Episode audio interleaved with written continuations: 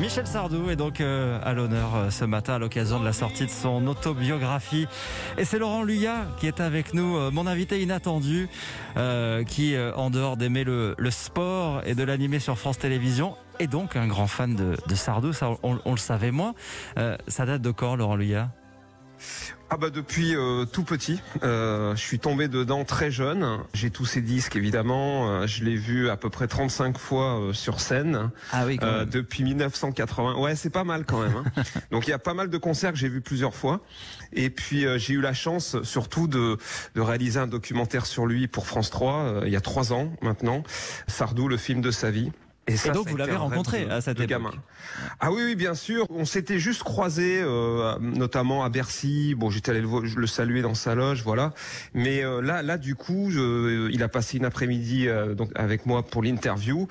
Et euh, pendant trois, quatre mois, bah, voilà, j'ai fait le, le, documentaire que je rêvais de faire depuis tout petit pour retranscrire aussi ce qui était vraiment la, la personnalité de Michel Sardou. Parce que je trouve qu'il y a toujours des a priori, des lieux communs autour de lui dans la presse et là, je pense que, bon, sans, prétention, c'était assez, euh, voilà, révélateur de ce qu'il est vraiment. Alors justement, une après-midi entière d'interview, euh, vous avez forcément eu l'occasion de, de le cerner un peu mieux. Qu'est-ce qui vous a le plus marqué?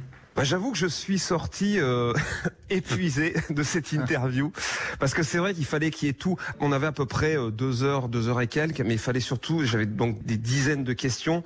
Il fallait que j'ai tout en boîte pour les deux heures de documentaire. Et c'est marrant parce que peu de temps avant, j'avais interviewé Emmanuel Macron. C'était sa première interview.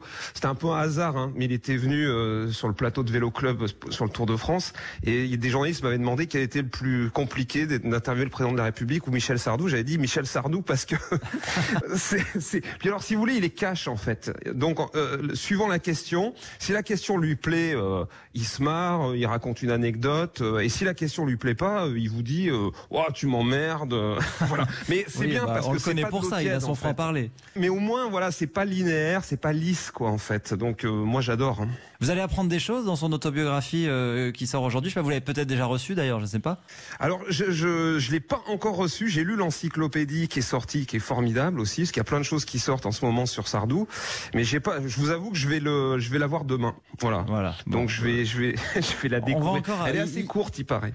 Il promet qu'on va apprendre des choses qu'il n'a jamais tout dit et qu'il va raconter des choses. Qu'est-ce qu'on peut en attendre? C'est vrai que euh, dès qu'il fait quelque chose, il est invité partout parce que c'est un, très bon client en fait hein, pour les médias. Donc c'est vrai qu'il a dit beaucoup de choses, mais vous savez, Michel Sardou en fait, c'est c'est la France en fait et les Français.